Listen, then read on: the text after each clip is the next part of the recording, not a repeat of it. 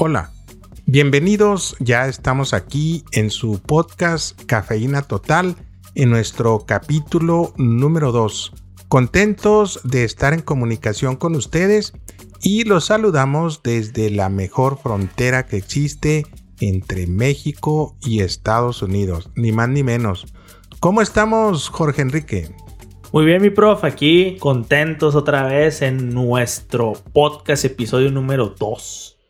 Y Ulises Alberto, ¿cómo se encuentra hoy que ganó el Cruz Azul? No, pues de maravilla, profe, de maravilla, ¿no? Ya listos para este podcast en esta noche de brujas, ¿no? En Halloween. Uy, a ver si no nos dan mello. Uy, uy, uy.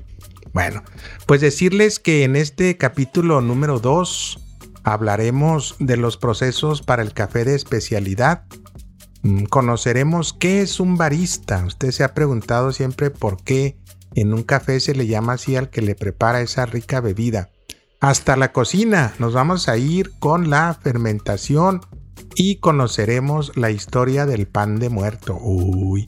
En, en, el anecdotario conoceremos una de nuestras recetas que es el peanut butter latte que lo sugirió uno de nuestros clientes. Conozca esa historia. Está muy emocionante, se la recomendamos. En la sección El café en la historia, vámonos con el capítulo número 2, donde el mundo árabe domina la producción del café. Y luego en la sección ¿Sabías que? conoceremos cómo se realiza un café que no recomendamos, el descafeinado. Así que estamos ya listos para nuestro podcast Cafeína Total. Hablando al grano Hablando al grano. De la variedad de cafés, ¿cuál es el mejor? Sepan cuál sabe más delicioso. Bien, ya estamos en nuestra sección Hablando al grano y vamos a conocer cuáles son los procesos. ¿Cómo es que desde un inicio a un café se le va a conocer como de especialidad? Y para abordar ese tema, pues tenemos a Jorge Enrique Rodríguez Ceniceros. ¿Qué tal mi prof? Bueno, pues hoy vamos a hablar de lo que es el proceso del café de especialidad. En el episodio anterior, para los que no lo han escuchado, ahí se pueden regresar y escucharlo. Este hablamos de lo que era la variedad, después hablamos la variedad del café y después hablamos lo que era un café de especialidad. Entonces, ahora vamos a hablar de cómo es ese proceso desde que se cultiva, desde que se planta el café, hasta que nosotros lo tenemos en nuestra taza. Lleva un proceso muy interesante, lleva un proceso muy cuidado y parece fácil, se escucha sencillo porque por ahí me han platicado que, por ejemplo, en Cancún, en, no sé, en el patio plantan café. Dicen, no, pues qué tan difícil puede ser plantarlo, ahí hago mi, mi jacalito y ahí mero planto mi café. Pues no, no es así. Lleva un proceso muy estricto, muy cuidado para poder tener un café de especialidad. Bueno, pero el café en la naturaleza es muy noble y sí hay mucha gente que lo siembra en su jardín, en el patio de su casa, en los climas adecuados, ¿no? No, no, claro, claro. Se, puede, se, puede. Exacto, se puede, se puede, pero no es café de especialidad. Ah, ya ve. Sí, no vas a ver, no vas a ver mismo como el café de especialidad, no vas a ver pues diferente. Ok. Correcto. Entonces, lo que vamos a hablar ahora es del proceso que lleva el café para llegar a lo que es especialidad. ¿Estamos? Sí, es correcto. Bueno, tenemos que el cafeto crece de 3 a 5 años, pues eso les digo que no es tan sencillo ni tan fácil. Antes de poder florecer y producir frutos conocidos como bayas de café. Estas bayas se recogen del árbol y contienen dos semillas, las cuales después de procesarse se conoce como granos de café. Oh. Primero son flores, después son bayas de café y al último ya tenemos granos de café. ¿Ok? Bueno, para más o menos ver es, primero se planta la semilla, se siembra en un vivero, la piel y la pulpa de la baya se retiran antes de sembrar, pero se deja el pergamino. Ahorita les voy a explicar más o menos todas las partes que tiene esta valla de café, que el pergamino, que eh, tiene varios. Entonces ahorita más o menos les explico qué es lo que lleva. El pergamino es como una telita que lleva por arriba del café. Entonces... Yo creo haciendo similitud a los pergaminos, ¿no? Que es una planta que se daba en el río Nilo Y de ahí los egipcios pues escribían en pergamino precisamente. Exactamente. Puede ser que por ahí vaya, ¿eh? Puede ser. Al germinar la semilla aparece la raíz que la apoya y crea lo que se conoce como soldado. Uy, no es fir firmes. Correcto. A los nueve meses se vuelve un arbolito.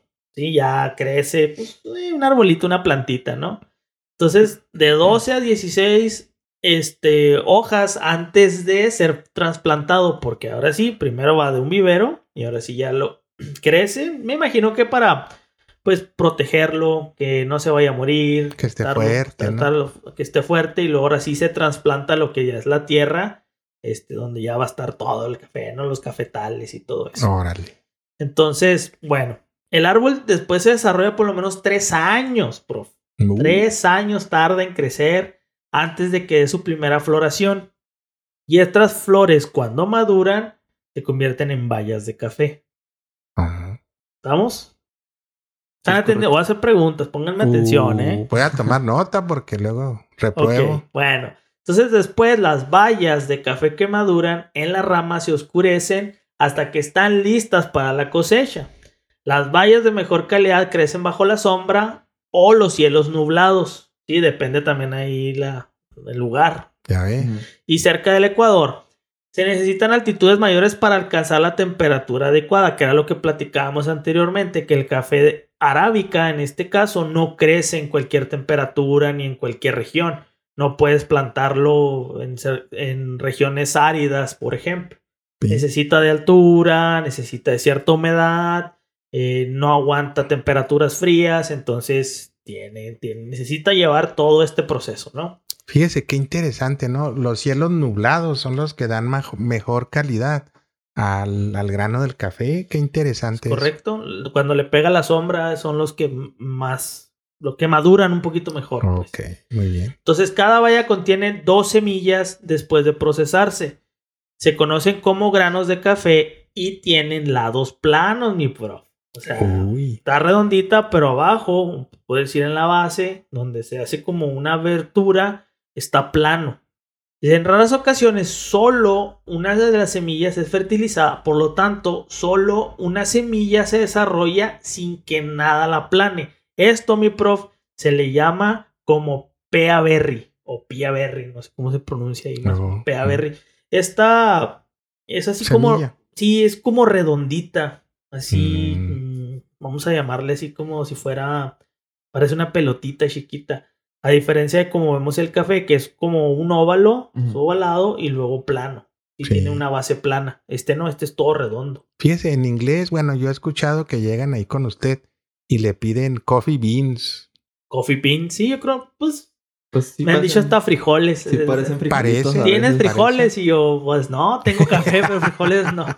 Todo pollo la persona, ¿no? Bueno, es, es que así lo conoce popularmente mucha gente, ¿no? El, coffee beans. Es correcto. Bueno, miren, las partes que tiene esta valla, ya cuando madura, la tiene el pergamino del que mencionamos ahorita, que es la corteza exterior protectora del café. Está así, mm. es una telita, podríamos llamarle así cuando se seca parece papel, pero yo creo por eso parece, se le llama pergamino. yo creo pergamino, ¿no? La pulpa, que es la que está, es una, es una capa pegajosa y dulce que está entre el pergamino y la piel exterior. La piel exterior es de la valla, esta que parece como una cerecita, parece mm. una cherry, ¿no? Este, está entre esa piel de, de afuera y entre el grano. Entonces esa es la pulpa. Y luego está el tagumento, que es este, una piel delgada Tegumento, es un tegumento. Tegumento. Oiga, parece que estoy en la clase de biología aquí con ustedes. No, sí está medio. Yo les dije desde el capítulo anterior que venían nombres medio. Muchos términos raros, ¿no? Es correcto. nombres raros. Para llegar a que sean granos o que se denominen las vallas de café necesitan prepararse. No nada más es como que ya tengo la valla y ahí está, no. Porque por dentro ya vienen lo que son los granos de café. Entonces, hay varios procesos. Esos procesos son el, el húmedo, que ahí podemos, tenemos dos diferentes, que es el, el, es el proceso llamado natural, el húmedo ya sea lavado o despulpado este, de natural. una forma natural. Ahorita les voy a platicar de qué se trata, que es el proceso seco y el proceso húmedo, que tiene dos. O sea, en el proceso húmedo hay dos, el natural y el despulpado natural. Pero ahorita ahí les ya un poquito más, más a profundidad, ¿no? Con especificidad, diría Ulises. Vámonos con el proceso húmedo, mi prof. Las bayas se ponen en tanques llenos de agua. Ya lo plantamos, ya tenemos las bayas. Agarramos y las ponen en agua. Órale, Al agua que te quedó agua. jabón. correcto. Sí, Yo pensé que si era como de otra cosa, de cuando dijiste tanque, pensé que iba a decir otra cosa. Tanques, soldados, ¿no? La guerra. Todavía no, todavía no. No. La guerra de los beans. La guerra de los beans. Y luego, bueno, estas vallas se retiran y las se retiran las capas exteriores dejando intacto el mucílago. Uy, ¿sí? ya ve. Y la cáscara se usa para la composta, o sea, se Como le quita abono, todo ¿no? lo que es la pues lo que es la cherry, se le quita toda la capita. Entonces, nada más dejas lo que son el, el mucílago con, con los dos granitos, ¿no? que lleva. Los granos cubiertos de mucílago se organizan y se separan en tanques de acuerdo con su peso. O sea, según el peso del, vamos a llamarle del grano del café, sale clasificado ya. Sí, de ya vas, excelencia, vas ¿no? pesando ahí. Porque después se dividen. Al principio los agarran todos y luego ya van. Al último seleccionan lo mejor y eso es café de especialidad y lo demás pues es a lo mejor para comercial. para, para otros de la sirenita. Ah, por ejemplo. Uh, Y se me hace que este ni siquiera entra. De ser el robusta ya el que... Sí, otra cosa ahí. Sí. Quién sabe, va? No, no quiero hablar de más porque Pero es no cierto, conozco es cierto, es cierto. No sabemos qué proceso tienen ellos. Bueno, entonces tenemos que primero las bayas se meten en agua y luego se despulpan. Este, se le quita la pulpita que lleva adentro y nada más se quedan los granos de café con el mucílago y este, se pesan, ¿no? Se, se, se seleccionan de acuerdo a su peso. Bueno, entonces aquí entra lo que es la segunda parte que es del proceso húmedo, el proceso que se le llama lavado, ¿sí? En el proceso lavado tenemos que los granos se remojan y fermentan en estos tanques de 12 a 72 horas hasta que el mucílago se rompe, que es la capita que llevan arriba, y se separa. Puede haber dos tipos de remojos, o sea, puede haber hasta dos remojos para resaltar las cualidades y el aspecto del, el- del café, el sabor. Depende lo que quiera el, el caficultor. ¿no? El productor dice, bueno, yo quiero que tenga más saborcito acá chido. Bueno, ahí tenemos que puede haber hasta dos, tres remojos ahí. Una vez que se elimina toda la pulpa, los granos limpios eh, del pergamino, eh, otra vez, el pergamino, se sacan para que se, se sequen sobre tarimas durante un periodo de 8 a 10 días. O sea, entonces, Fíjese nada más. todo ese proceso, fíjese. Pasaron de 3 a 5 años, para que creciera el, el café. Y luego el proceso de que lo dejo y luego lo dejo dejando secando 72 horas. O sea, es un proceso cuidado Largo. Y, y largo, no es tan sencillo. Entonces, bueno, los productores seleccionan a mano, fíjese, a mano los granos cubiertos de pergamino, quitando lo que está, los que están dañados y volteándolos para que se sequen de manera uniforme. O sea, ya estás seleccionando ahí lo mejor de lo mejor, estás quitando lo que no sirve porque es como el frijol. Cuando tú agarras el frijol, lo estás limpiando, tienes ahí pedacitos, piedritas y cuánta cosa, ¿no? Pues algo así parecido con el café. Exactamente. Entonces, bueno, dentro de ese mismo proceso, ese es el lavado, en el proceso húmedo. Pero el, el otro proceso, que es el despulpado natural, igual, metes las bayas al agua, les quitas la- los despulpas y luego ahora sí, si quieres el lavado, el proceso lavado fue el que les mencioné anterior. Si quieres el despulpado, este es el siguiente proceso. Entonces, los granos cubiertos del mucílago, azucarado, porque pues es, eh, acuérdense que este es, una, es un fruto, se envían a patios de secado y se dejan en tarimas en el, a- al exterior.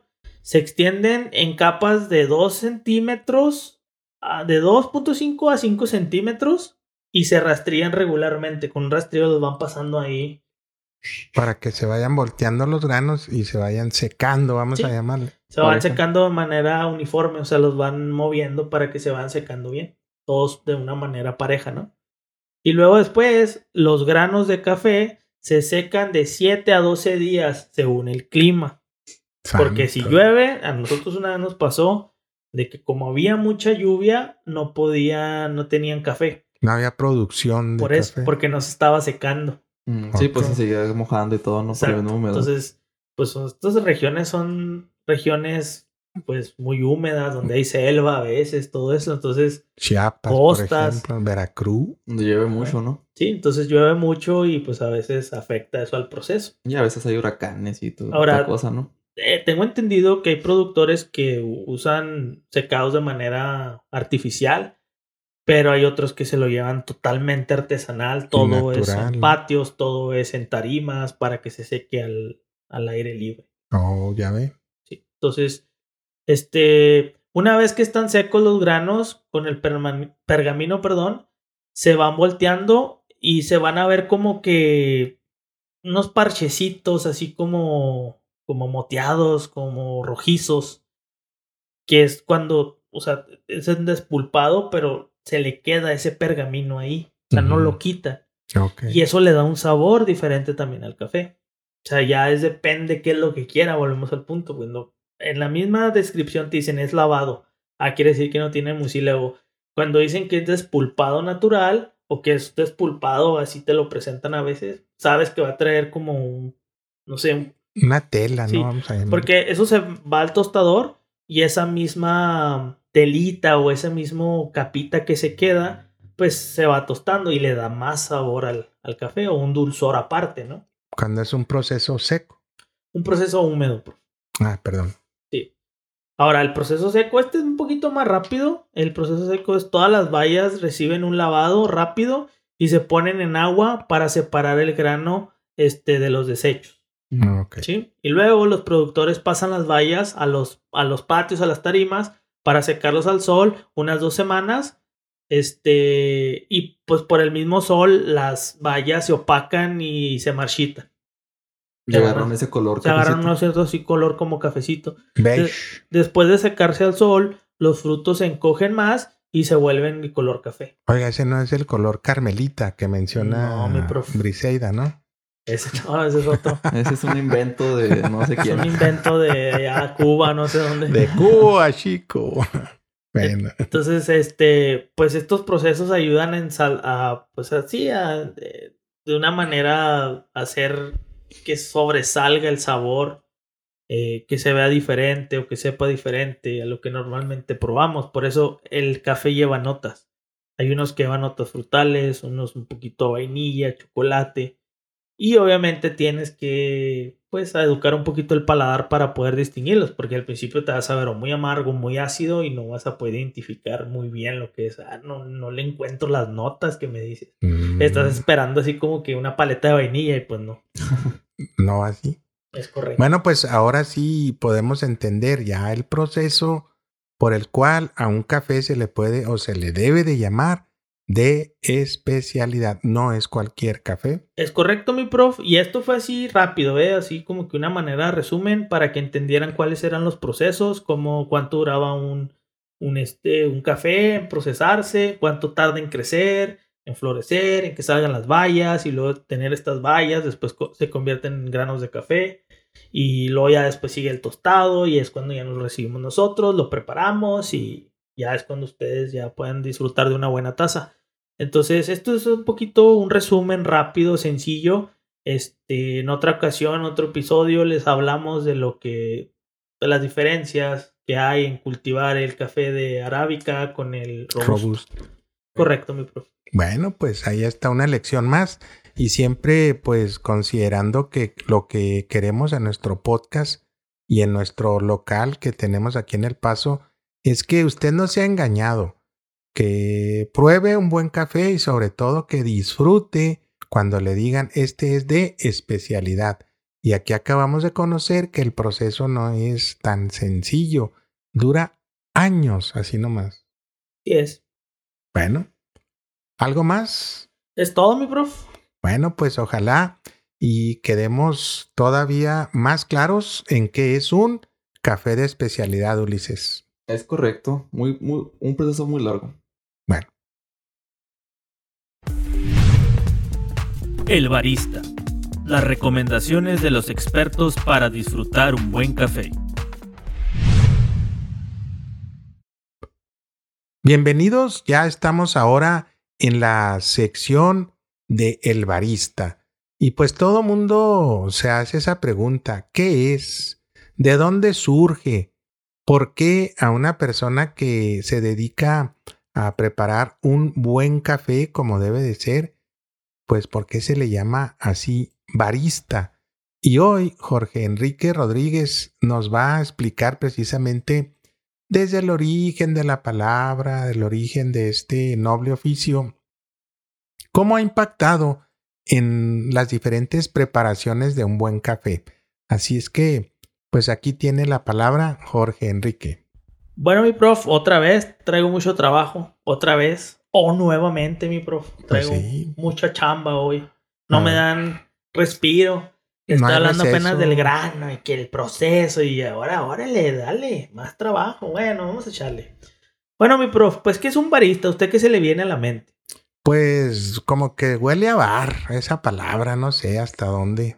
Hay mucha gente que se equivoca incluso, ¿eh? Fíjese que estuve investigando de dónde viene esta palabra y pues sí me quedé con dudas. No sé si sea cierto, este, si la palabra, yo sé que viene de Italia, pero muchos se refieren a que el café se servía en bares y esta información no la pude corroborar porque yo tengo entendido y aquí el profe también me ayudó, eh, pues no, no, que sepamos nosotros en la historia, pues el, el Mm, bar era diferente a lo sí, que era el sí. café. ¿Correcto? Hay que investigar un poquito a fondo y preguntar si realmente antes en Italia pues, el café se servía en bares y que por eso se le llama barista. Tal vez era muy primitivo, ¿no? El proceso era muy sencillo, la forma que se un café, y ya después fue evolucionando a un barista de que te sirve un café ya mejor especializado, ¿no? Sí, Me quiero le, digo tal vez. que, por ejemplo, nosotros tenemos una sección que es el café en la historia y creo que en dos capítulos más vamos a conocer cómo en Italia surgen los primeros eh, escenarios o las primeras cafeterías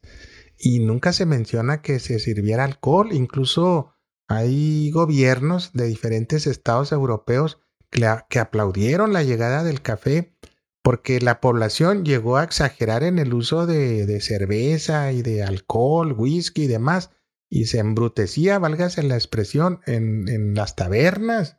Y en cambio el café, pues les daba, ¿qué nos da el café? Luego vamos a platicar también de eso, nos va a dar un sentido de alerta, vamos a estar eufóricos, contentos, felices. Por eso yo creo que la gente que dice que barista se origina de bar, pues yo creo que ahí yo no comulgaría con ese origen que le dan a la palabra. Sí, yo más bien lo podría relacionar un poquito más con barra de café, que así se le llama, es una ser. barra de café. A lo mejor viene de barra de barista, no sé, De puede ser. tal vez palabra. Pero bueno, eh, tenemos que el barista es un profesional, es una persona que ya está capacitada, una persona que te puede dar una asesoría este, de cómo preparar un buen café, cómo se sirve un buen café, eh, él conoce el proceso del café. Entonces, no es una persona, vamos, ah, y ahorita vamos un poquito más adelante a hablar de cómo es de que no todo al que se le llama barista, pues realmente es un barista. Por eso lo quiero explicar bien, porque pues hay de baristas a baristas. Sí, como siempre. Como hay de Eh, cafés a cafés, pues así igual al que atiende, ¿no? En el episodio anterior hablábamos un poquito de que el vino era muy parecido, los procesos del café y el vino eran muy similares. Entonces, eh, en el mundo del vino, el sommelier es este experto que está en un restaurante, por lo general es pues un restaurante de alta cocina, que te asesora, te dice, eh, te recomiendo para el platillo que acabas de seleccionar este tipo de vino que viene de esta cosecha, que tiene estos atributos, De este tipo de uva. exacto, entonces mira el paladar con este tipo de, de, de comida, lo vas a poder tener mejor y va a potencializar y bueno, bueno, Lo que le llamaban el maridaje, le llaman, ¿no? El Maridaje. maridaje. es correcto. Este, este maridaje es eso, es poder seleccionar una bebida con tu comida, tus alimentos.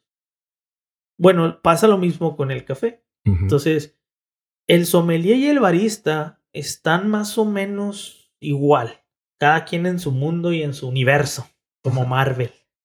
Pero, pero es algo así muy parecido. Obvio, hay muchas cafeterías que no manejan café de especialidad y pues el nombre es barista porque prepara el café.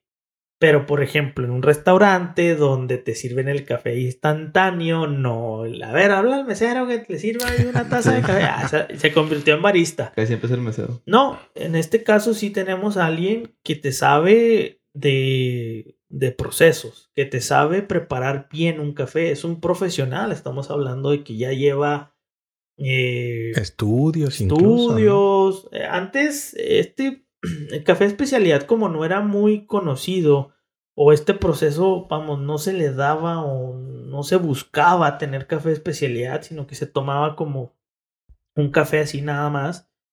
eh, pues no teníamos, en este caso, personas especializadas que supieran hacer bien, bien el café. Por eso es de que, pues no se conocía esta profesión, oficio como tal, ¿no? Entonces ya hay hasta competencias a nivel mundial, mi prof, de barismo. Órale. Y también hay otras de arte latte, que pues el barista, no siempre el barista sabe hacer arte latte, porque sí es como un plus, la verdad. Este, si eres barista, a fuerzas vas a querer hacer el arte latte, no te vas a querer quedar como que, híjole, lo vas a querer hacer. Entonces, eh, hay unos que nada más, no, pues me voy a meter a trabajar en lo que encuentre, pues va, aprendí a hacer café, soy barista y pues nomás trabajé medio año. Pero volvemos al punto, en medio año probablemente no conozcas o ni siquiera alcances a educar bien el paladar para poder decir que eres un buen barista. Por eso les digo, hay baristas de barista. Y me ha tocado ver que unos ni siquiera saben preparar el espresso. Entonces yo digo, ni siquiera la base la puedes preparar. No me quiero imaginar cómo me vas a preparar el cappuccino, cómo vas a preparar el latte, me vas a preparar un macchiato o, o cualquier otra bebida que te pida. Entonces, el barista es una persona que tiene un amplio conocimiento sobre los tipos de café, la- las elaboraciones, la preparación, el uso correcto de las máquinas, porque también hay que saber usar la máquina. Ah, yo creo que era nomás aplastarle al botón de on y luego ya se acabó off y ya. Parece, parece que sí. Y, y- y le digo porque Fue Pues, irónico. sí, se ve sencillo, pero Sí, antes de prender esa máquina, cuando uno prende esa máquina, tiene que calibrar. Tienes tu molino, que es el que te va a dar ya el café cuando lo estás moliendo del grano. Lo tiene, vamos a decirle como eh, este molino tiene una calibración. Sí. Se tiene que calibrar Porque son como unos engranajes, ¿no? sí, te puede dar, te puede aventar un café muy fino y te puede aventar un café muy grueso. Y eso va a alterar el tiempo que dure en la extracción del espresso. Más adelante vamos a hablar de cómo es este proceso del espresso, porque este sí le quiero dedicar un capítulo completo de cómo se hace un buen espresso y cuáles son los elementos de preparar un buen espresso. Sí, yo voy a adelantarme y grábese, No, público. profe, no se adelante. Ahí le va. Público que nos está escuchando muy atentamente, grábese estas palabras que le voy a decir para cuando lleguemos al capítulo de cómo sale un buen espresso. Se tiene que ver como colita de ratón. Así me dijeron. Sí, sí, mi prof, es correcto. Sí, tiene- Grábeselas porque ahí luego nos va a explicar Eso usted. tiene que ver con la presión, con la compactación, con la temperatura. Todos estos elementos los tienes que conjuntar para poder tener un buen espresso. Entonces, no es nada más aplastarle un botón. Sí parece que nada más le aplastas al botón y ya sale el Mm. café, pero para eso ya se hizo un proceso. Este, antes de eh, muchas veces abrir, se hace ese proceso de que calibras, porque cuando recibes la máquina, a veces la temperatura es diferente. La a veces está frío ambiente, ¿no? a veces está muy caliente, entonces inclusive durante verano, este, o en estas temporadas de otoño donde tenemos frío y luego de repente en la tarde como a mediodía está haciendo calorcito, bueno, todo eso afecta porque si tú ya calibraste para que tu espresso te salga en 22, 23, 25 segundos, de repente te anda tirando, no sé, 16. Y ya, Ujú. caray, ¿qué pasó? Bueno, es la temperatura la que cambió. Entonces tienes que apretar, así se le llama, o tienes que aflojar un poquito, ¿no? El- lo que es la, el, el molino. Tienes que hacer que, el- que sea más fino el grano, que te salga más fino o más grueso. Entre más fino, más tarda en pasar el agua por el, por el café. Entre más grueso, más rápido pasa. Entonces, si me está saliendo a más de 30, yo necesito aflojarlo para que me salga un poquito más, más rápido. ¿Cómo es? Oiga, y fíjese, hablando que vivimos o habitamos en la frontera entre México y Estados Unidos, El Paso, Texas, oígase, más exactamente, donde pues aquí el clima lo tenemos por hora en ocasiones. Cada hora usted conoce frío, calor, hay nieve, hay granizo, sale el sol, llueve, hace aire. Se la pasa divertido pues ahí calibrando el, el molino del café, ¿no? Sí, es un problema porque a veces pues recibes gente, ¿no? Entonces a veces tienes mucha gente y no tienes la oportunidad de estar calibrando el, café, lo tienes que hacer rápido. Obviamente la práctica te lo da, ya más o menos calculas cuánto le vas a poner para, para que te salga al tiempo que tú quieres. Este, todo esto se trabaja y la misma experiencia te va dando esos tipsitos, ¿no? De cómo hacerle y qué no hacer. Eh, las bebidas igual. Entonces, sí tienes que tener un conocimiento de cómo manejar la máquina. Ahora, la máquina es todo un mundo por dentro. Lleva una caldera, lleva muchas cosas y poco a poco la vas conociendo, porque también le tienes que hacer una limpieza, le tienes que hacer como mantenimiento, mantenimiento se le cambian unos empaques que lleva por dentro, es que saberlos quitar, moverlos, ponerlos y a veces de plano son cosas eléctricas que tienes que hablarle a, un, a una persona que le sepa de electricidad y todo esto, ¿no? Para arreglar. Entonces sí vas conociendo un poquito tu máquina, este, vas conociendo la máquina que tú usas, el café que tú tienes, porque no todo el café, hay cafés que te tiran, no sé, como que está muy espeso, muy curioso y, y, a veces lo tienes que aflojar de más. Y este tipo de, de, molinos que son, por ejemplo, automáticos, que ya te están dando porciones, pues a veces le tienes que dar un poquito más de segundos para que te dé más, porque no te alcanza a dar el gramaje que tú le pides, ¿no? A veces te tira de más y lo cambias de grano y te tira de menos. Entonces tienes que estarlo ajustando para que te esté dando y también que no haya merma. Entonces si te vuelves experto en lo que estás haciendo, tienes que conocer bien, tienes que saber y luego entra lo importante. Tienes que tener muy buena atención al cliente, porque el cliente es el que te pide la bebida. Y mire, como experiencia nosotros en la cafetería nos ha, nos ha pasado, eh, no, no, no me dejará mentir aquí Ulises, que a veces llegan y nos piden cosas que no tenemos en el menú. O sea, llegan y, oye, ¿me puedes preparar esto con esto y aquello? Entonces, obviamente sí se les dice, mira, todo lo que yo tengo en el menú está probado. Te lo puedo garantizar. Te puedo decir, mira, sé que te vas a ver, pues creo que te va a salir bueno porque todos tenemos diferentes gustos, ¿no? Y obviamente tú dices, a mí no me gusta la vainilla, entonces yo quiero con chocolate. Ah, pues tengo una opción con chocolate. Ah, mira, ahí está. Y puede ser que te guste, ¿no? Que sea de tu agrado. A lo mejor dices, sabes que no me gustó tanto. Y es, es válido, eso se vale porque todos tenemos diferentes gustos. El paladar cambia. Pero ya la hemos, vamos, ya la hemos probado esta bebida, ya hemos hecho pruebas, ya hemos, la hemos catado, como quien dice, para decir, mira, ya está en el menú por algo. Pero a veces llegan y nos piden combinaciones muy extrañas. Oye, ¿me puedes meter fresa con cereza y un toque de chocolate y te quedas mangos? O sea, entonces ahí entra el trabajo también del barista, porque el barista dice, bueno, y la experiencia también. Si ya has mezclado sabores, sabes más o menos cuánto meterle y cuánto no. Porque a veces también las personas nos dicen, dame un pump de vainilla y dame un pump de caramelo. Bueno, les voy a dejar un tip. Esto yo sé que viene porque otra vez Starbucks los ha acostumbrado a que cuántos pumps. Ellos todo lo manejan por pumps porque saben que meterle un pump puede ser una onza, puede ser media onza. No sé, ellos lo manejan así porque es la manera en que ellos lo miden. Por pumps. Para verlo un poquito más rápido, ¿no? Nomás le hacen un pump, pump, pump y ya. Ese es un pump. Es un pom, pom, pom, pom. pom, pom, pom. Pom, pom, pom. Eh, te decían pom, pom, pom. Ya son dos pom. Y pom, pom, pom, pom. Tres pom. Y así. Sí, sí. ¿Y ping pong? No, ese es otro. No, ese ya es otro rollo. Entonces, cuando nos piden pom, que es como decirle una pompeada, vamos a decirle así. Un pom de vainilla y un pom. Bueno, yo puedo tener esos poms calibrados a, a, a media onza. Me pueden tirar media onza. Y a lo mejor en Starbucks les tira una onza. Entonces, si tú pides un pom con vainilla, o sea, un, un, café, por ejemplo, un latte con un pom, puede ser que no te sepa vainilla, porque pues yo nomás le aplasté una vez y me tiro media onza. y a lo mejor tú, ajá, o menos, pero tú estás esperando una onza. Oh, ¿no? O el pump que tú, o sea, que tú Sí, pedido. o el que tú pides en Starbucks, por ejemplo. Entonces no es una medida estándar y no es una medida universal. Por eso les digo, Starbucks no es el, no es el estándar de la cafetería. No es que porque lo maneje estándar viene, no, ya. Starbucks, según Starbucks tenemos que hacer el café. No. Ellos inventan sus bebidas, hacen sus combinaciones y otras cafeterías, sí, hay muchas cafeterías locales que se han encargado como que, ah, voy a sacar la versión de Starbucks, pero en mía. Y yo digo, bueno, pues está bien, tú sabes lo que haces en tu cafetería. Nosotros hemos tratado de salirnos un poquito de ese molde para evitar esto, para que no te comparen y para que no nos digan, es que no me supe igual Starbucks.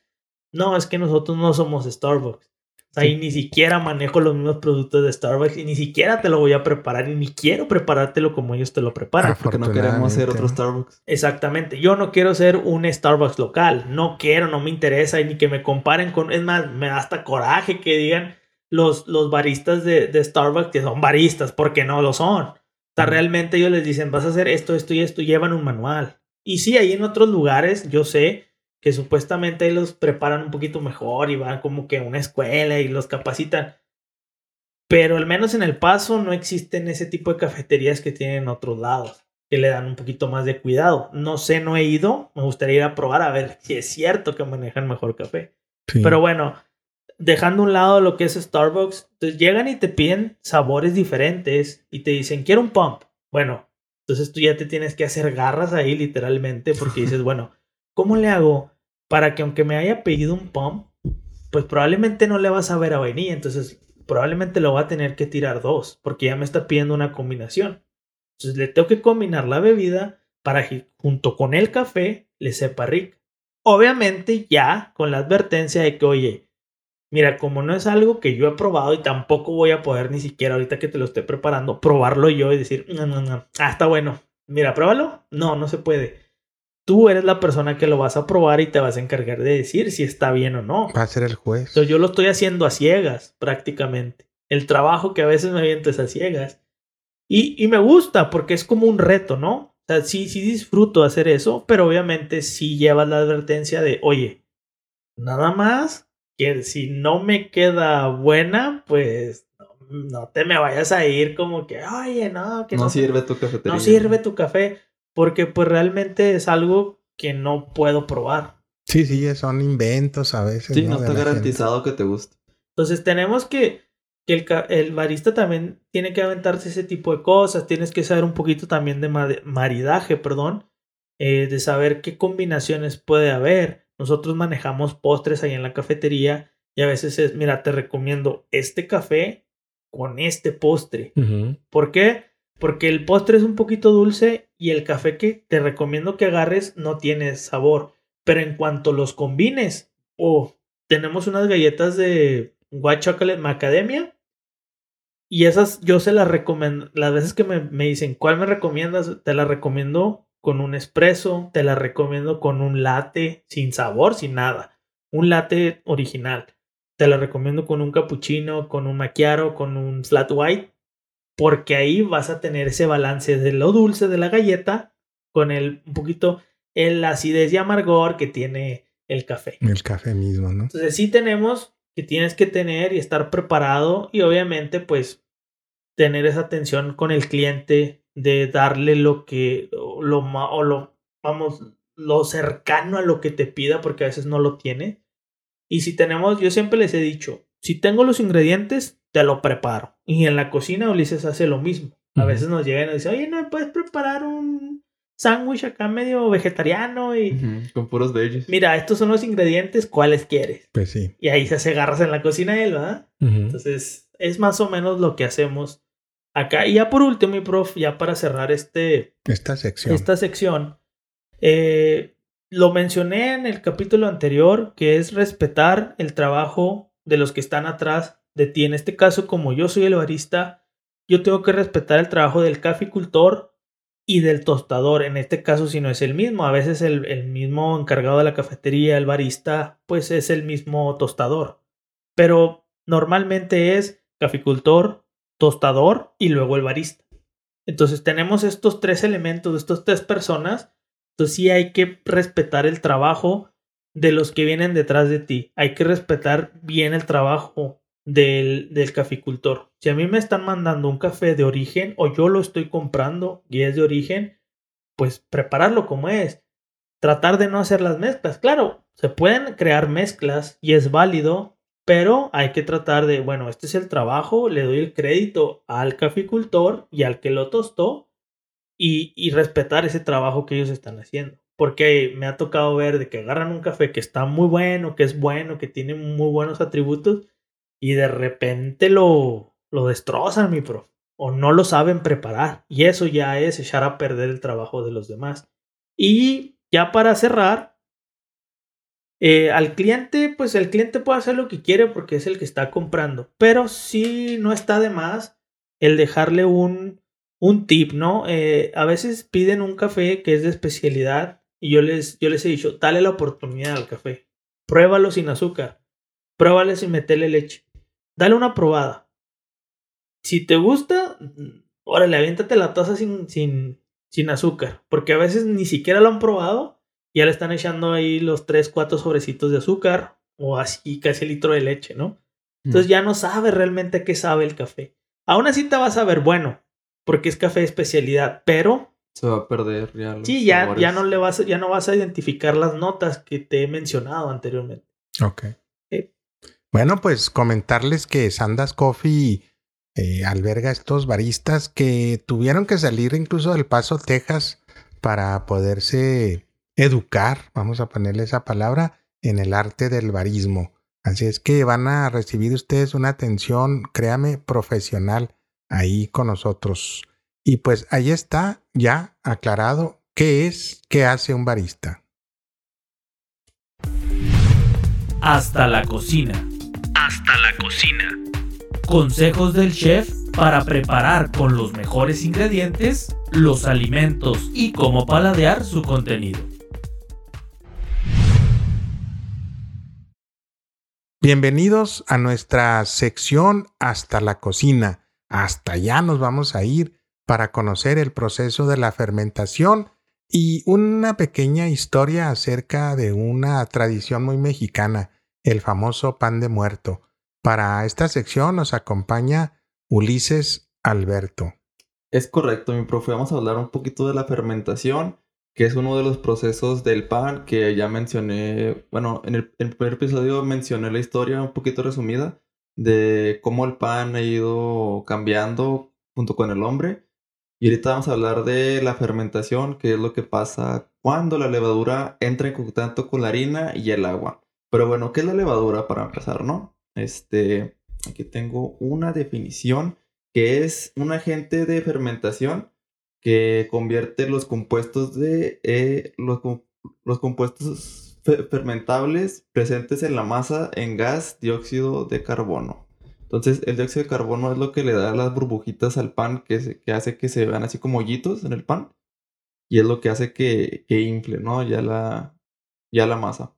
Que se vea en volumen, vamos a decir, ¿no? Grandote, así. De hecho, cuando le mete ya la levadura a la masa y la deja reposar, es cuando la masa crece al doble eh, de en, su tamaño, ¿no? en su volumen. Exacto. Exacto. Muy bien. Entonces, eh, que también es como se hace el vino con los azúcares de, de las frutas, ya sea uva o de lo que sea, y la cerveza de los granos. Que ya hay pues, El de granos. trigo, etcétera, ¿no? Centeno y demás. Es correcto, como cerveza y todo ese rollo, ¿no? Salud. Entonces, eh, este es producido cuando la, la levadura consume los azúcares de los almidones, produciendo entre otras cosas. Pero bueno, ¿qué es un almidón? Un almidón es el hidrato de carbono complejo o de absorción lenta en la dieta humana. Entonces, eh, se encuentra en legumbres, cereales eh, y principalmente este almidón se digiere en nuestro intestino delgado y se absorbe para cumplir su función para aportar energía en forma de, de las calorías. También por eso los nutriólogos nos dicen que tengamos medida, ¿no? En cuanto al consumo de, de harina y de pan. Sí, es correcto, porque también a veces, eh, ahorita voy a hablar un poquito de lo que es el gluten, este, eh, en, en muchos casos puede producir pues, problemas para el hígado, ¿no? Uh, Entonces, eh, ¿qué me quedé? es producido. Ah, sí. Entonces, eh, eh, lo que hace ya la levadura es que hace pequeñas burbujas de dióxido de carbono en estado gaseoso, que es lo que hace que el pan se infle y tenga esa forma, ¿no? Entonces, eh, hablando acerca del proceso de hacer pan en este caso, son las burbujas de dióxido de carbono las encargadas de levantar o inflar la masa del pan para darle así su gran textura y sabor. Entonces, eh, es por eso que cuando dejamos que el pan se infle con la levadura y el proceso de que sea, este, de que dure ya un tiempo reposando, hace que agarre ese saborcito Agradable. agradable, sobre todo, por ejemplo, cuando está haciendo el pan, eh, huele mucho como a tipo vino. Y es eso, son, son las burbujas del Sí. dióxido de carbono La que- fermentación, ¿no? que hace que, ajá, o sea, es todos los químicos que están haciendo que, que produzca todo ese olor, ¿no? Y huele como a cerveza. Ándale, sí, o sea, la a masa. cerveza o a vino, cosas así. De hecho, cuando aquí el chef está haciendo. mm, saca la, la masa para, para, hacer pizza. Este también huele así como a cervecita. Así Y- que, ah, caray. Saca unas heladas, pues. Hasta dan ganas de ir por la hielera. Uy, me andan antojando. Sí, nos van antojando ahí, ¿no? Que también le tenemos vino, ¿eh? pero para cocinar en la cocina, obviamente, ¿no? Es para las recetas de cocina. Recetas de cocina, sí, sí, sí. Entonces, eh, eso es un poquito de lo que es este la levadura y la fermentación, ¿no? Ahorita voy a hablar un poquito del gluten y si es bueno o malo, ¿no? Entonces, el gluten eh, es una proteína muy nutritiva y beneficiosa para todas las personas, pero también es algo in- indigesta. Entonces, el motivo no es otro que nuestro cuerpo no dispone de, de las enzimas necesarias para, pues, para su Su aprovechamiento. ¿no? Proceso, ¿no? Para, su- procesarlo. Sí, para, para digerirlo. Digerirlo en la. Este, y son precisamente esos pequeños pedazos lo que pueden provocar problemas intestinales. Entonces, no es que el gluten sea siempre malo, sino es de que como nuestro estómago no tiene las enzimas para poder este, Desbaratarlo. desbaratarlo todo, como por ejemplo con el, con el maíz, también pasa lo mismo, o sea, no existen las enzimas para poder, de- o sea, eh, ya poder digerirlo todo, ¿no? Entonces, es por eso que a Mm. veces las personas agarran esa forma de que no, pues soy alérgica de gluten, Por ejemplo. por eso, o sea, por De eso hecho, pasó. Era lo que iba a preguntar un poquito, chef, ahí que lo interrumpa. No, no, Pero. no pasa nada. Este. Yo he escuchado mucho Wanda de moda. Inclusive la otra vez me dio risa. Se los juro. Estaba atacado de la risa. Porque fui a comprar lo que era el lomo de cerdo. Es carne, es. es lomo de cerdo. Es. Y decía gluten free. Y dije, no me vengas con. o sea, no, no, esto ya es. es- o sea, no. Bueno, Porque el, pues, el gluten se encuentra principalmente En las harinas. en las harinas, En los cereales, en granos, los granos, ¿no? todo ese tipo Viene de del cosas. trigo. Sí, realmente la carne, O sea, no. tal vez sí haya poquita, pero no, realmente no. no, no se referirán a que el cerdo fue alimentado con, con granos que no tenían gluten, quiero pensar. Pues puede ser, puede ser la verdad, pero pues eso no es como que se vaya a pasar a usted cuando se coma la carne de cerdo. O sea, no es como que... O sea, más pase. bien era por marketing. Yo sí lo entendí como que, ah, mira, es gluten free, llévatelo. Sí, entonces, Ah, pero yo sí pienso que a veces, a excepción de las personas que le han diagnosticado que ya tienen una intolerancia al gluten, bueno, es diferente.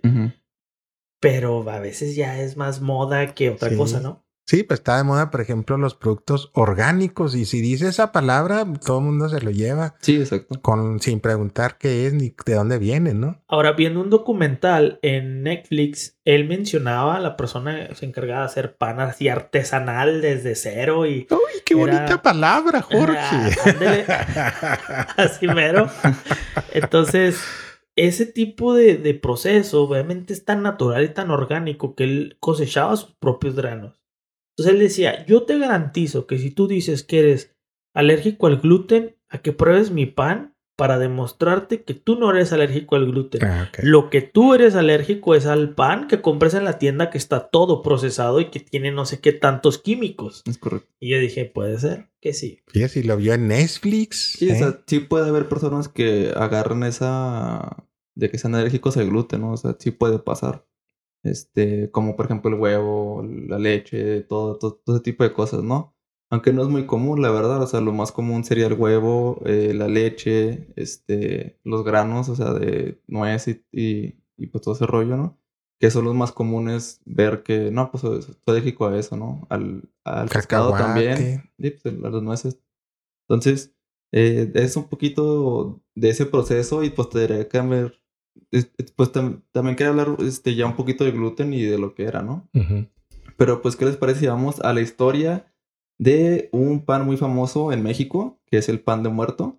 Este, ya muy tradicional y que se ha quedado en las raíces mexicanas desde hace mucho tiempo, ¿no? Sí, esto es milenario. Sí, sí, sí, desde los aztecas, mayas, todo ese tipo de civilizaciones ha Las estado culturas mesoamericanas ya tenían este... eh, una tradición de hacer un tipo de pan, no necesariamente el pan que ahorita vemos, pero sí era algo similar. Yo tengo una duda. Sí está hecho de muerto, la. Pues eh, Bueno. hay varias civilizaciones que lo hacían junto con la sangre. hay, hay eh, gente que comenta que hacía esa Eh, eh, mezcla. A ¿eh? los que Cuando- pensaron que era una pregunta estúpida. Pues no. Sí, el, el- el pan de tieso, sí, tal vez venga de, de un tieso. de una persona que estaba así, idem. Sí, sí, sí. o sea, Bueno, por lo pronto, acá en Sanders Coffee no lo hacemos de muerto. sí, no, sí, no, no, se van a es asustar. nomás el nombre. Es nomás- Sí, sí, sí, no, no, no. o Siguiendo sea, la tradición, nada más es el nombre. Es Sí, oigan, nombre. pues no. harina, agua, no sé qué le echa el chef más. Ya vimos que la fermentación y todo, pero sangre de alguien más, no. Ni muerto, Sí, no, ni ni- ceniza, ni, Ni el nada. corazón de una princesa. Y no hubo sacrificio, nada. Sí, es correcto, es correcto. Bueno. Entonces, eh, pues esta se sitúa en la época de la conquista, ujú. este, inspirado por rituales prehispánicos cuando se practicaban los sacrificios humanos y que hoy en día es uno de los símbolos más importantes del Día de Muertos y de las ofrendas. Entonces, eh, la creación de este pan se dio gracias a que los españoles encontraron muy violenta esta práctica, ¿no? De, de los sacrificar- sacrificios de humanos. sacrificar gente y agregar su sangre hacia un pan, ¿no? Pues sí. Mm, este, no, tu método está muy. ¿Qué tal si mejor le rezan a Cristo y hacemos un pan más chido? O sea, y si le echas nomás harina y agua, no. Básico, básico, Sí, ¿no? no. No te pongas muy, ¿cómo No dice? te pongas creativo. Creativo. No, Artesanal, artesanal, pero tampoco tanto. no te das al orgánico así que digas, oh, ¿qué tal si no hay muertos? Ya no vendes. Mira, ponte también ahí inteligente. Marketing, hijo. Marketing, hijo. sí, claro, claro. Entonces, eh, los españoles pues sugirieron que se preparara un pan de trigo cubierto de azúcar roja, que era como una cruz. Entonces, el pan simulaba el corazón de las doncellas sin llegar a, a los extremos donde de verdad estas tuvieran que perder la vida, porque eh, la tradición era sacrificar una mujer virgen y usar su sangre para hacer el pan, ¿no? Pues tan solo imagínense en siglo XXI de andar buscando virgen. Oiga. sí, eso es... Ah, Por eso pon- optamos mejor por usar el Sí, pan mejor, normal. mejor le ponemos, ¿qué? Color, az- color rojo. Sí, sí, sí, mejor, sí. De azúcar roja. Entonces, eh, se sabe que en Mesoamérica se preparaba un pan de amaranto molido que después de mezclarse con la sangre de los sacrificios, que es lo que estamos hablando, ¿no? Entonces, este sacrificio se ofrecía a los dioses, siendo estos los primeros indicios del pan de muerto, mismo que se ha ido modificando para convertirse en lo que conocemos hoy en día. Entonces, el círculo que se encuentra al centro, pues simboliza el cráneo de, pues, del muerto. Este, y las tiras, este, son como los, los huesitos, ¿no? Se les conoce como los huesitos que van alrededor de el cuerpo. Entonces, en algunos casos se llega a agregar esencia de azahar, la cual evoca el recuerdo de los difuntos. Que esta, cuando yo saqué pues mi pan de muerto en mi receta, no encontré acá en, en el Chuco. No No hay. paso, encontró flor de en- azar. En Estados Unidos no se maneja como que ese, porque es como un tipo de agua que, es- que, se, que se fusiona con, con la flor y pues no la encontré. Entonces, eh, pues dije, no, pues ¿cómo le hago, no? Entonces lo que yo agarré fue como se, se acostumbra a usar la naranja, o sea, como que la cáscara rallada.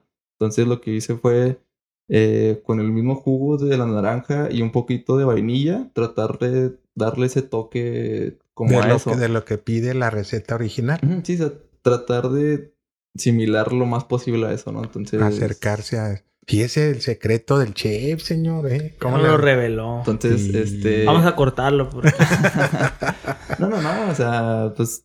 Háganlo, si pueden. Sí, dice. o sea, lo difícil es el, el proceso más bien, o sea, más que la receta es el, el proceso de De cómo, hacerlo, fabricarlo. de cómo fabricarlo. Fíjese que sí, prof. La otra vez yo lo vi que estaba ahí con los huesitos, ¿no? Dándole forma. Y yo le dije, "Está con- estás jugando con plastilina. Está plastilina Órale, 1, de plastilina 2. Sí, de hecho, Ya a eso llegamos ya. De hecho la masa sí tiene que ser un poquito así como pegajosa para que se infle así como un poquito mejor, ¿no? Para que no tenga un sabor tan duro así como pan, sino más esponjoso como una concha. es diferente a un pan X, ¿no? Sí, es diferente como a un pan blanco o algo así. Mm. Entonces, por eso parece como plastilina y agarra un color así como brillosito. Entonces, Para los eh, dedos del difunto. Sí, o sea, ya para los huesitos y sí, no, sí, sí está, sí está complicado y sobre todo tedioso porque es mucho esperar de que se infle, de que, de que la masa se agarre y todo, y pero pues cuando sale bien, pues sale muy rico. verdad. No, y sobre todo que estamos recordando tradiciones de hace mucho tiempo, ¿no? Mesoamericanas Sí. incluso. ¿Sabe, mi prof? La otra vez yo estaba pensando que parte de lo rico y bonito de vivir aquí en El Paso, que como estamos en frontera, Estados Unidos, México, eh, podemos disfrutar de las dos tradiciones que tienen los países, ¿no? Sí. Eh, por ejemplo, viene el, eh, así rapidito es, el 31 es Halloween. Que los niños van y piden dulces y que las fiestas de disfraces y todo eso, ¿no? Como la tradición. Y luego a los dos días, tres, ya tenemos el Día de Muertos. Y los dos los festejamos. Correcto, sí. En la frontera sí se Entonces, festejan. Que de hecho Es también, algo padre, ¿no? el, o sea, el Día de Muertos no nomás es el 2, creo que empieza desde octubre, sí, desde, desde el el 27 o algo así. bueno, o sea, había unos, ¿qué le llamaremos? Un periodo, ¿no? De fiestas desde la antigüedad, donde recordaban a sus deudos e incluso donde decía la tradición que podían convivir en determinado momento los muertos con los vivos. Ahí es donde la tradición se pone así que mucha gente no la entiende o no sabe el por qué. 2 de noviembre, por ejemplo, ya en el calendario civil, por ejemplo, en México se da como un día festivo, un día libre. No hay oficinas gubernamentales, no hay escuelas. Y, y ya es tradición, o sea, esto se conmemora desde tiempo atrás, pero hoy se sigue recordando. Y, y oigas, el pan de muerto, pues es una tradición que poca gente sabe cómo surge, pero aquí nos lo está explicando precisamente el chef. Sí, es correcto. Y, y de hecho, como usted lo menciona, el Día de Muertos realmente, o sea, en la antigüedad no necesariamente era el 2 de noviembre, porque pues en ese tiempo había otro calendario, ¿no? Para ellos. Ya pues fue cuando llegaron los, los Español. españoles y ya dijeron, no, pues hay una celebridad parecida o algo así, vamos a combinarla y que las dos mezclas, o sea, ya sea como una mezcla, ¿no? De las dos culturas, de que, bueno, pues vamos a, vamos a celebrar el Día de Muertos, pero con este día bajo un santo o algo así, ¿no creo? Sí, por ejemplo, eh, los panes de muerto se hacen como ofrenda y se colocan en lo que se conoce como altar. Y en un altar, pues se hacen diferentes estratos o escalones representando los diferentes cielos que los mesoamericanos le daban a sus muertos. Los que morían de enfermo, los que morían en la batalla. Y así creo que el séptimo, hay, hay altares originales que hasta el séptimo escalón, vamos a llamarle, o estrato de un altar de muertos, ahí estaban los que morían en la guerra, precisamente. Que eran los que más... los que tenían el cielo asegurado, Sí, sí. así nomás. Y ahí se colocaba eso que usted acaba de mencionar, el pan de muerto, como una de las ofrendas a recordar la memoria de ese finado, ¿no? Que estaba ahí. Sí, es correcto, una tradición muy bonita y, y, y, pues lo bueno que todavía sigue muy arraigada sobre los mexicanos, ¿no? Y que se ha ido expandiendo hacia otras culturas también, porque muchas sí lo toman así como que, ah, pues se visten de calaveras y así, ¿no? Realmente no conocen ¿no? todo. Sí. Exacto, entonces sí es una tradición muy bonita y pues lo bueno que sigue dando frutos, ¿no? ¿no? Y de repente uno va a escuelas y secretarias, maestros, maestras, este, ataviados y maquillados como Catrinas, precisamente. O sea, mucha gente se le ve macabro, pero es recordar precisamente esa tradición que usted nos acaba de recordar. Y hoy, pues, mediante un alimento. Fíjese así rápido como una acotación. El pozole ese también tan mexicano, pues tiene un origen también de un sacrificio. De una Ah, sí. persona moría e incluso le- la- el muslo derecho era el que le daban al que había conquistado, al que había ganado esa batalla de que había muerto ese individuo. Entonces era el primero en probarlo precisamente, el muslo derecho. De ahí le hacían el pozole. ahí nomás, como acotación. Pero Vaya ya historia, no las, historia. ahí no lo hacemos de muertito, eh, tampoco. Era- Éramos bravos, nos gustaba Sí, el sí. canibalismo, no sé. Yo no sé cómo nos ganaron esos barbones de allá de Europa, hombre, Chihuahua. Las enfermedades que traían, no sé, por eso. Bueno, es- eso ya será otra historia, como decía la nana Juana. Es correcto, mi profe. Bueno, pues hoy recordamos tradiciones mexicanas que estamos precisamente cuando este podcast surja al aire, pues vamos a estar precisamente sobre esas festividades. Gracias, señor chef. No, sí, claro. Aquí estamos. Anecdotario. Anecdotario. Compartimos historias de quienes tienen un común denominador. El café. Bueno, pues ya llegamos aquí a la sección anecdotario. Y aquí les queremos compartir que en nuestro café en Sandas, pues decirles que nos visitan muchas personas a diario y con mucha frecuencia. Pero un personaje que incluso, pues tristemente falleció en junio del 2020, él fue el pastor Sergio Bustillos. Él era una persona que cotidianamente asistía ahí a nuestro Sandas Coffee y él incluso utilizaba una de las bancas y sugería a él que era su oficina porque él se dedicaba, aparte de una iglesia, pues él también vendía eh, casas a las personas interesadas y aparte llevaba gente ahí para platicar de su misma religión. Y pues él, junto aquí con el barista, con Jorge Enrique, le fue sugiriendo una bebida que él había probado tiempo atrás en otra ciudad, creo que fue en, en Dallas, Texas, ¿no? Según comentaba algo así. Creo que dijo que Nasty, ¿no? En Austin. Creo que sí. Sí, porque él vivió mucho tiempo allá, según comentó. Y él dijo, ya no lo he probado como yo lo conocí a esta bebida latte, es el famoso peanut butter. Y empezó a sugerirle a Jorge las medidas, la forma en que se podía combinar, hasta que surge uno de nuestros cafés que más se piden ahorita en la actualidad en Sandas Coffee. Y para esta sección, pues y recordar precisamente este tema, pues está aquí eh, Jorge Enrique. Claro, también está Ulises, que también él lo sabe preparar. Bueno, mi profe, contarles a todas las personas que nos escuchan, para nosotros esta anécdota es un poco agridulce, porque es una anécdota muy bonita, pero pues a la vez es triste, ¿no? Eh, cuando nosotros llevábamos como, pues era nuestro primer año, recuerdo, eh, pues nos visitaba mucha gente, mucha gente que lo había escuchado, que de repente pasaba, que, ah, mira, acaban de abrir un café nuevo, entonces fueron a, pues a probarlo y todo. Entonces, yo creo que como al mes, dos meses llega él y, ah, me dice, ¿cuál es tu mejor café? Pues ya le recomendamos varios y, bueno, el chiste es que probó todos en el menú. Cuando llegó, probó todos, todos. Y siempre tenía algo característico que siempre nos pedía un latte grande. O sea, el que pidiera era grande. Sí. Y a veces, ¿qué tamaño? Pues uno pregunta, ¿qué tamaño lo quieres? Eh, Sí, pues ya por costumbre y todo. sí, ¿no? grande. Y siempre era grande. Y ya al último nos decía, este, así como va la pedrada, ¿cómo es? Como veas al...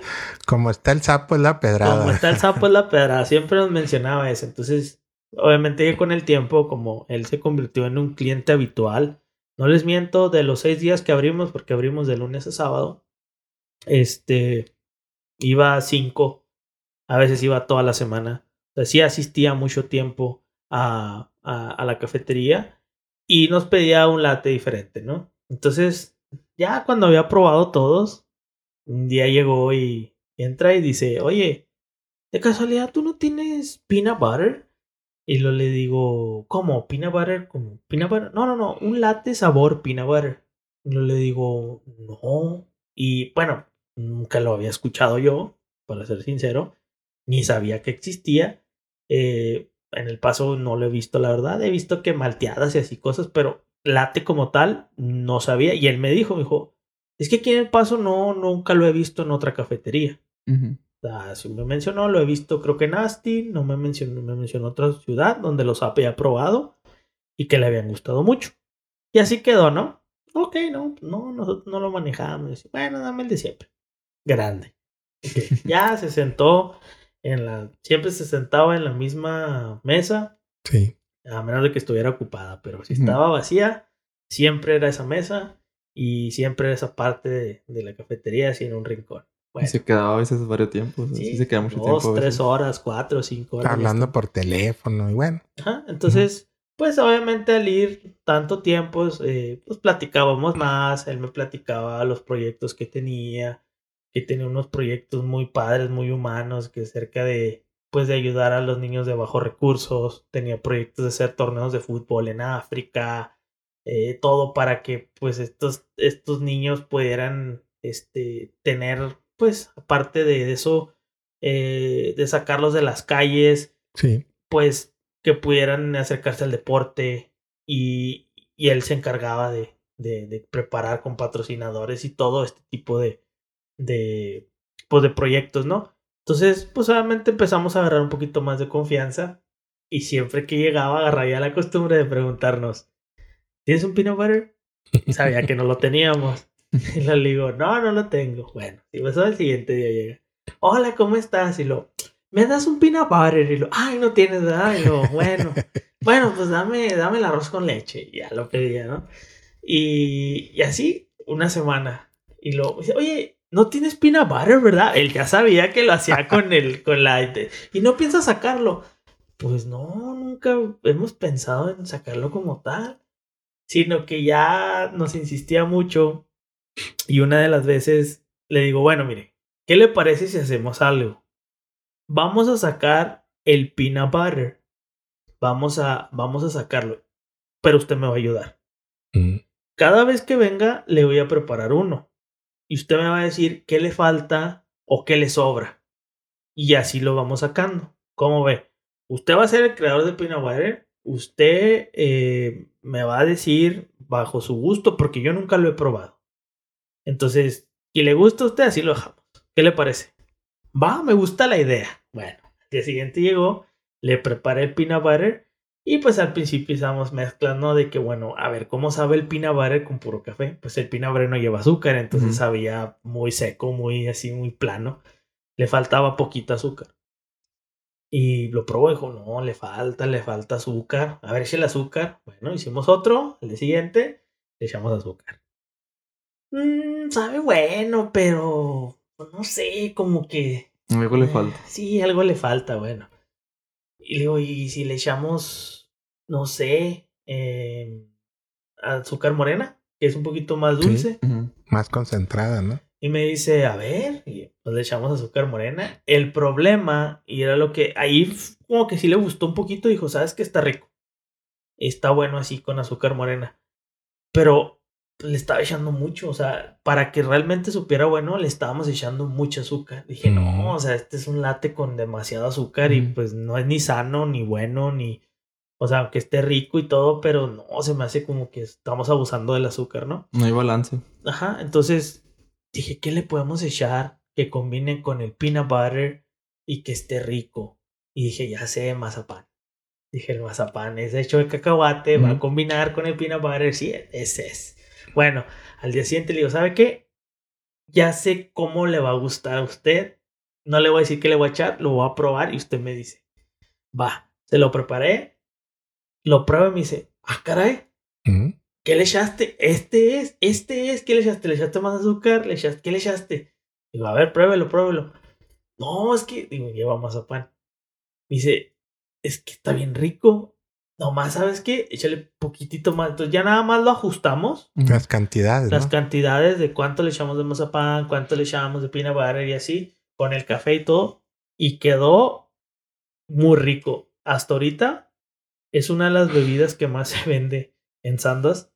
Este, y a lo mejor no teníamos la oportunidad de platicarlo como tal, porque pues no, no, no teníamos el medio de contar una historia, pues que era un poquito larga, Sí. como había sido Y creo- personal, sobre todo. y personal, y, y creo que no le hacía justicia el hecho de poderla, no sé, ponerla en un post de Instagram o en un post de Facebook, porque a lo mejor no le iban a leer o a lo mejor no le iban a entender, porque sí era un poquito larga y era un poquito, este, pues bonita de explicar, ¿no? De cómo un cliente que nos pidió una bebida, pues se la fuimos preparando a manera de su gusto y obviamente pues el gusto de él, pues también terminó siendo el gusto de muchas personas.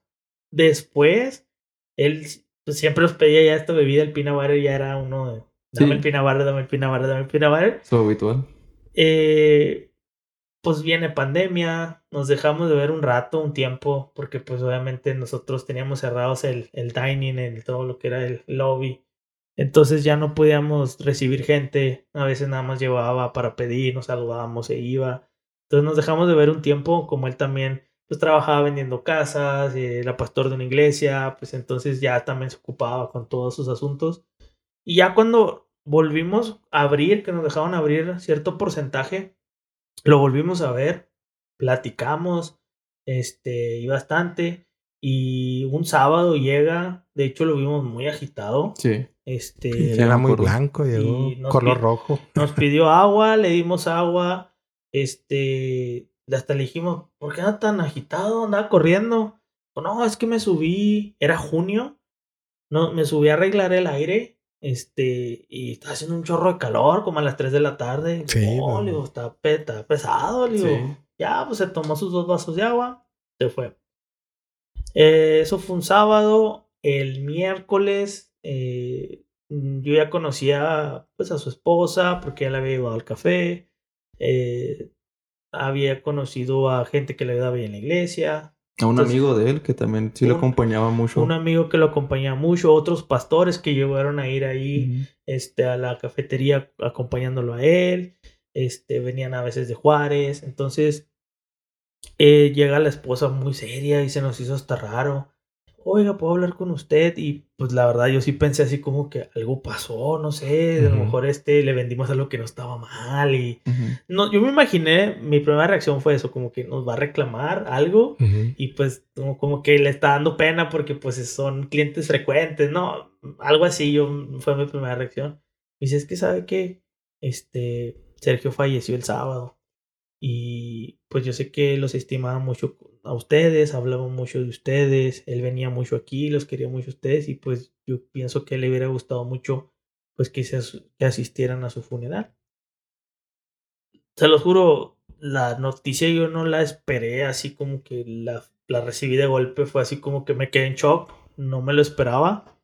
Este, sí sentí, no sé, feo, sentí algo así como que un hueco muy, muy grande. Y pues digo, ¿qué pasó? ¿Cómo fue? O sea, pues fueron mi- mis primeras palabras, ¿no? Así como que, no, es que el sábado, este, nada, como muy agitado. Y en la tarde llegó a la casa y pues le dio un paro cardíaco. Y yo, oh, lo siento mucho, en serio, la verdad. Y, Ujú. pues claro que los vamos a acompañar y pásenme los datos, dónde va a ser y todo, y vamos a estar ahí presentes. Sí estuvimos ahí, fue un siguiente sábado. Y pues la verdad, sí fue un golpe muy grande, por eso les digo que es como que una historia agridulce, porque pues es una historia muy bonita de cómo surge una bebida, cómo un cliente eh, tenía esa inquietud, ¿no? Y dijimos, Sí. bueno, vamos a sacar esa bebida y la voy a poner en el menú, porque lo de menos era, pues agarro la bebida, la preparo y pues ya nada más el agua a él, ¿no? Pero en este caso, este, pues sí la dejamos en el menú. Y yo Mm. le decía, vamos a presentarla, preséntela usted y yo lo voy a presentar como que usted es el creador del peanut butter. Dijo, no, no, no, así está bien. Sí. Dije, bueno, está Muy bien noble. el- le va a dar vergüenza a lo mejor o no se quiere quedar con el crédito, pero le digo, pues realmente por usted la sacamos. Y usted fue el que me fue diciendo que le metiéramos esto, que le metiéramos menos, que le metiéramos más. Entonces, pues realmente usted creó esa bebida. Y pues me gustaría platicar esa historia de que usted creó esa bebida. No, no, después, después, me decía así siempre. Entonces, este, pues ahora sí se las comento, ¿no? De que pues él, él fue el, él fue el creador de, del peanut butter. Sí, fíjese que con el señor Sergio Bustillos se va lo que, bueno, ya no nos tocó verlo, pero él traía un proyecto, cada ocasión lo comentaba, él viajó hasta Sudáfrica, él estuvo en Europa. Eh, su segunda o tercera etapa, más bien dicho, iba a ser este, viajar a Brasil, porque él tenía la Copa del Mundo para los niños de la calle de fútbol, en fútbol. Entonces se fue Sergio Bustillos, quizá con ese pendiente, pero él siempre entusiasmado por ayudar y apoyar a las personas. La verdad, un homenaje hasta donde se encuentre al señor Sergio Bustillos. Es correcto y pues como dice aquí Jorge, o sea, nosotros ya, ya lo conocíamos pues muy, ya muy personalmente, ¿no? De hecho ya lo conocemos como el pastor, ¿no? Ah, pues ya viene el pastor y que no sé qué, ¿no?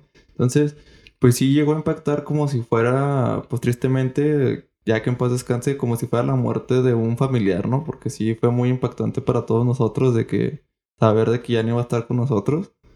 Y pues la verdad, yo pienso que siempre fue muy amable con nosotros, que también de hecho él andaba buscando un lugar en el cual puede hacer su trabajo, porque pues duraba muchas horas. Entonces ahí en el café, pues nosotros tenemos esa amabilidad de los clientes, el tiempo que se quieran estar, se pueden estar ahí y nosotros no los, no los molestamos ni nada y pues les damos esa libertad, ¿no? De que pues pueden estar ahí el, el tiempo que gusten. Y a él fue lo que como que le llamó la atención del lugar y pues que también tratamos de ser siempre muy amables con todos los clientes. Eh, ya hay clientes que hasta los consideramos como familia, ¿no? Que los vemos casi todos los días ahí. Y, y pues tristemente, pues así es la vida, ¿no? De repente estás hablando con una persona y el día siguiente ya no puede estar, ¿no? Entonces, eh, es uno de los, de los lates que se ha llegado pues, a pedir bastante y, y, de hecho es uno de mis favoritos en el frío porque también después lo sacamos en, como un frappé que es como yo lo molido y es uno de mis favoritos de hecho y que a mí me gusta mucho probarlo entonces pues siempre se ha estado ese recuerdo y tal vez ahorita no está con nosotros pero está, está en espíritu con nosotros ¿no? entonces eh, pues sí se le llega a extrañar a veces ¿no? al pastor y pues nomás para contar esta anécdota tan bonita, pero pues como dice Jorge, pues triste, ¿no? Con un final medio triste, pero pues su legado y, y pues su recuerdo siempre va a estar con nosotros y ahí en el café, ¿no? Sí. Sí, este, aquí como lo mencionaba Ulises, pues realmente para nosotros sí fue un, un golpe fuerte porque pues ves a tanta gente que se vuelven parte de tu día a día y empiezas a compartir anécdotas, empiezas a compartir vivencias, empiezas a, platicar, a veces cosas muy personales, a veces eh, te platican su vida y se vuelven parte de la tuya. Entonces, los ves como si fueran tu familia, los empiezas a tratar ya como un amigo, ya no como un cliente, ya no es, ah, pues mira, ahí viene el cliente fulanito, no, es, es, es como si fuera un, un familiar que entra y creo que desde un principio de eso tratamos de hacer eso intentamos de proyectar, de que nos vieran no como, ah, pues es una transacción y me agarro mi café y me voy. Ahí podías platicar, ahí podías estar, estudiar. Ahí, ah, hemos tenido estudiantes que se están, no les miento, desde que abrimos hasta que cerramos. Después les platicamos esa anécdota. También está muy padre. Y, y pues realmente esa era la intención, de que tú te sintieras a gusto, de que tú estuvieras este, haciendo lo que tenías que hacer, porque a veces en casa no puedes trabajar. Y mucha gente nos ha dicho, híjole, qué bueno que ya pueden abrir, porque yo en casa no puedo trabajar, aquí era mi oficina. Entonces, pues esa es la idea, ¿no? De que te sientas a gusto, de que nos tengas esa confianza como para pues, platicarnos, como para pedirnos algo.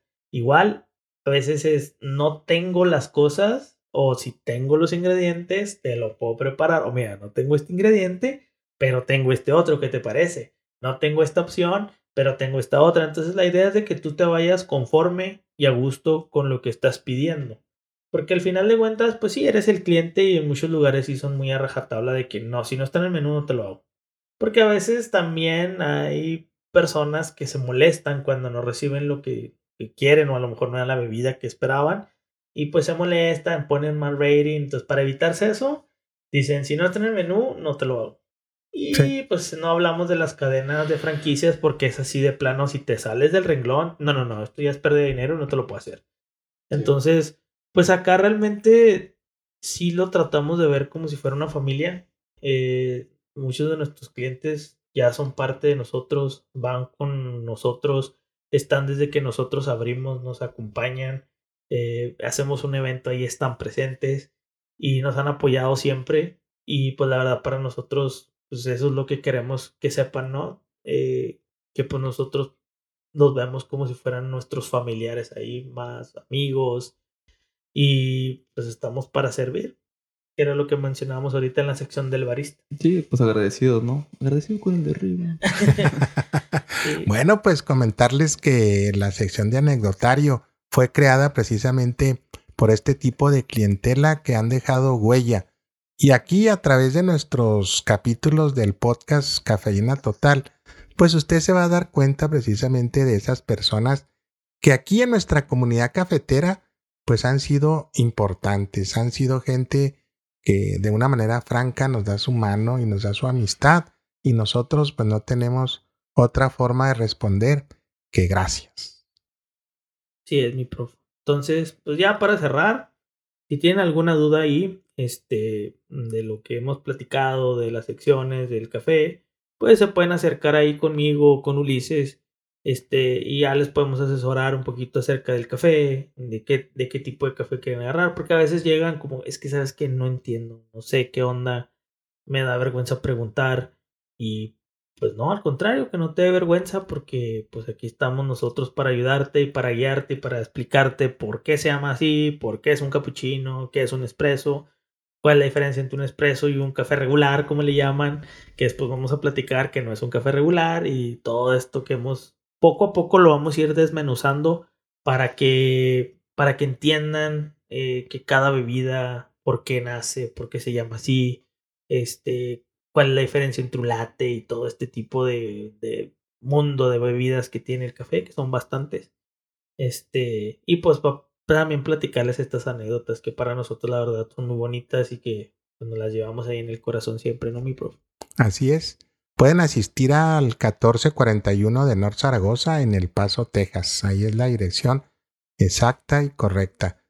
Gracias por esta experiencia tan bonita y un homenaje al pastor Sergio Bustillo. Un saludo a todos y nos vemos en el próximo episodio. El café en la historia. Conozcan el recorrido y aportaciones del café en la historia humana. Bien, estamos en la sección El café en la historia. Nuestro capítulo número 2 conoceremos El mundo del árabe domina al café. Durante el dominio árabe en el Medio Oriente, el café se convirtió en un producto que simbolizaba poder y buen estatus. Esto causó que no se permitiera su comercio para las culturas fuera del Islam.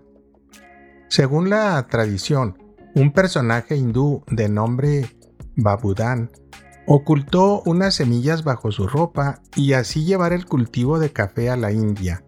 Tiempo más adelante, Holanda que colonizó la región de Java, esclavizó a los indígenas locales para cultivar uno de los mejores café, que junto con el moca es uno de los más cotizados en el mundo. Fue en Turquía en donde le agregaron azúcar y leche para convertir el sabor de la bebida un poco más agradable. Italia organiza la perfección para disfrutar el café, al tener contacto con los turcos, llegaron con un nuevo producto que mantendrá despierta a toda Europa. La ciudad de Venecia en Italia inició la importación del cafeto hacia el año de 1570. Para esa época aparecieron en el continente europeo las otras dos grandes bebidas calientes, el chocolate, que llevaron los españoles del continente americano en el año de 1538, y el té, que se convirtió por primera vez en 1610. Por su origen, los europeos le llamaron al café vino árabe, que se ofertaba como si fuera un medicamento. Las cafeterías fueron el centro de comentarios y análisis políticos. Por esas razones, en 1580 fueron cerradas en el mundo árabe, pues su líder imaginó que las personas se reunían para conspirar en su contra. El cierre, el cierre de cafés causó rebeliones. Así, el consumo del café fue difundido con la idea de que se desarrollaba el espíritu crítico. Fue alrededor del año de 1600 que se le pidió al Papa Clemente VII que prohibiera a las personas beber café. Argumentaban esos consejeros que representaba una amenaza de los infieles. Como la máxima autoridad, usted debe prohibir que la gente religiosa consuma esta amenaza de tierras herejes, incluso excomulgar a quien tome café. El Papa, después de probarlo, expresó, Esta bebida del diablo es tan buena que deberíamos de engañarlo y bautizarlo. Dejar que solo los herejes tengan este placer sería una lástima. Andrea Cesalpino, un médico de Clemente VII, fue el primero en Europa que describió el café, además de recetarlo para ayudar al tratamiento de problemas emocionales. En Europa, el primer establecimiento de café que se abrió al público fue en la ciudad de Venecia, y aún existe abierto y sobre todo ofreciendo servicio a las personas. Este café se llamó El Florian de la Plaza San Marcos y está en activo desde el año de 1720. Los monjes recibieron con agrado la bebida del café, ya que les permitía mantenerse despiertos durante mucho tiempo y conservar el espíritu limpio. En el año de 1583 se publicó un libro cuyo autor fue el botánico alemán Leonard Raucholl y describe con detalle la planta del cafeto, además de cómo se reunían las personas para disfrutar del café. Es una bebida tan negra como la tinta, útil contra numerosos males, en particular enfermedades del estómago. Sus consumidores lo toman por la mañana en una copa de porcelana que pasa de uno a otro y de la que cada cual toma un vaso lleno. Está formada por agua y el fruto de un arbusto llamado bunú. Toda la obra está basada en observaciones y apuntes de los viajes realizados por el científico germano al sur del África. Para 1600 el café comenzó a ser importado y consumido en Inglaterra, donde se empezaron a abrir cafeterías. Los mercaderes holandeses dominaban el panorama comercial e incrementaron sus operaciones con este grano que llegaba a Europa por la ciudad y puerto de Ámsterdam. En las ciudades de Oxford y Londres, con sus cafeterías, fundaron lugares donde nacieron ideas liberales, debido a la visita de grandes filósofos y letrados de esa época. Estos sitios fueron llamados Penny Universities, ya que por un penique, que era el precio de una taza de café, se podía disfrutar de grandes pláticas con temas culturales y políticos.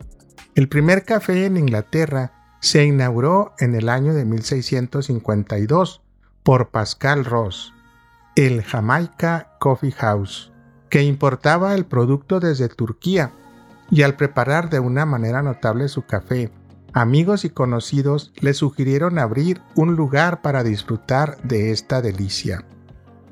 Alemania inició con su primer cafetería, la cual data de 1670, instalada en Berlín, el Café Procope, cuyo dueño era un comediante, invitaba en París, Francia a los grandes personajes del teatro y las artes. Abrió sus puertas en 1666, inventando una nueva manera de preparar el café, haciendo pasar agua caliente a través de un filtro con granos de café previamente molidos, además de construir un local amplio y bien decorado, era el lugar favorito de ilustres como Rousseau y Molière. ¿Sabías que? ¿Sabías que? Los datos asombrosos de la bebida más apasionante. En nuestra sección ¿Sabías que? conocerá usted cuál es el café que se le llama descafeinado. Para quitar la cafeína al café, se humedecen los granos de café verdes, es decir, sin tostar. Se remojan en cloruro de metileno, luego se hace evaporar el cloruro y después se lavan con agua y además se le seca con aire caliente. El cloruro de metileno es un líquido incoloro Tiene un aroma dulce, se usa como disolvente para eliminar pinturas o limpiar partes de computadora. Además, se encuentra presente en removedores de gel y no se disuelve en agua. El descafeinado es fácil de adquirir en las tiendas y se le ha eliminado el 90% de la cafeína. La mayoría de este café se prepara con granos verdes viejos o de baja calidad y tiene un tostado muy intenso para ocultar sus sabores desagradables. Se utiliza un proceso libre de químicos a base de agua llamado Mountain Water o agua suiza y en México se realiza usando agua del famoso volcán ya extinto Pico de Orizaba. Solo existe una variedad descafeinada de origen natural. Se le conoce como la cafea charreriana y es originaria de Camerún. Un estudio de la Universidad de Florida en Estados Unidos encontró que un 10% de cafeína se halla en un espresso supuestamente descafeinado. Esto fue ¿Sabías qué? Señoras y señores, nuestro capítulo número 2 del podcast Cafeína Total ha llegado a su fin y para ello pues nos despedimos con ustedes, Jorge Enrique. Bueno, gracias por escuchar este podcast que pues ahora sí un poquito más largo. Eh, me imagino que son temas de interés y espero que lo puedan escuchar todo completo. Ya saben ahí eh, si tienen alguna duda, quieren probar nuestro café, eh, tienen alguna, no sé, pregunta acerca de, de, cómo prepararlo, pues ahí se pueden acercar a la cafetería en el 1441 North Zaragoza. Eh, nos, nos, pueden mandar un mensajito también ahí en Instagram o Facebook. Búsquenos así en Sundust Coffee. Este es doble D, es S-A-N-D, D-U-S-T. Como polvo y arena, este, en inglés. Es correcto. Y pues ahí estamos a la orden. Bien, se despide de ustedes Ulises Alberto. Es correcto, gente, pues ya nos despedimos tristemente, ¿no? Eh, aquí la sección que importa, pues es la mía, hasta la cocina y el notario. Las demás, pues están de sobra y yo soy el que brilla y pues ya no estuvo aquí, ¿no? Del no, mundo no, mundial. No, no se crean, no se crean, este... Nos agrandó el Chevy, pero... Este, mucha información que siempre es bueno nutrirse de información, ¿no? Este, y pues tristemente, pues ya llegó hasta fin este capítulo 2 y pues nos esperamos para el próximo, ¿no, profe? Así es, gracias, muy amables y como siempre les decimos, nos vemos en el café.